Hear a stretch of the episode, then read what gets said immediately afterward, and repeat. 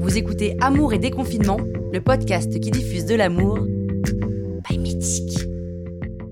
Mercredi 13 mai. Cher journal, j'ai d'abord cru que le déconfinement allait être pire que le confinement, que la frustration allait se prolonger, que le désir allait s'éteindre, ou pire, que l'envie allait disparaître.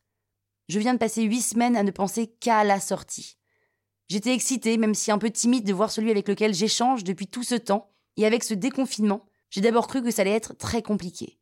Mais en fait, journal, j'ai réalisé que le déconfinement était une aubaine, comme un cadeau tombé du ciel pour moi et tous ceux et celles qui sortent d'un confinement actif en échange virtuel avec des inconnus. Mais oui, parce qu'on va enfin pouvoir se voir tout en y allant en douceur. C'est comme un premier pas dans la vraie vie, tout en gardant la distance avec celui qu'on convoite. Peut-être que c'est ça en fait le couple. C'est continuer sa routine tout en gardant chacun notre espace. J'ai hâte d'essayer cette nouvelle approche.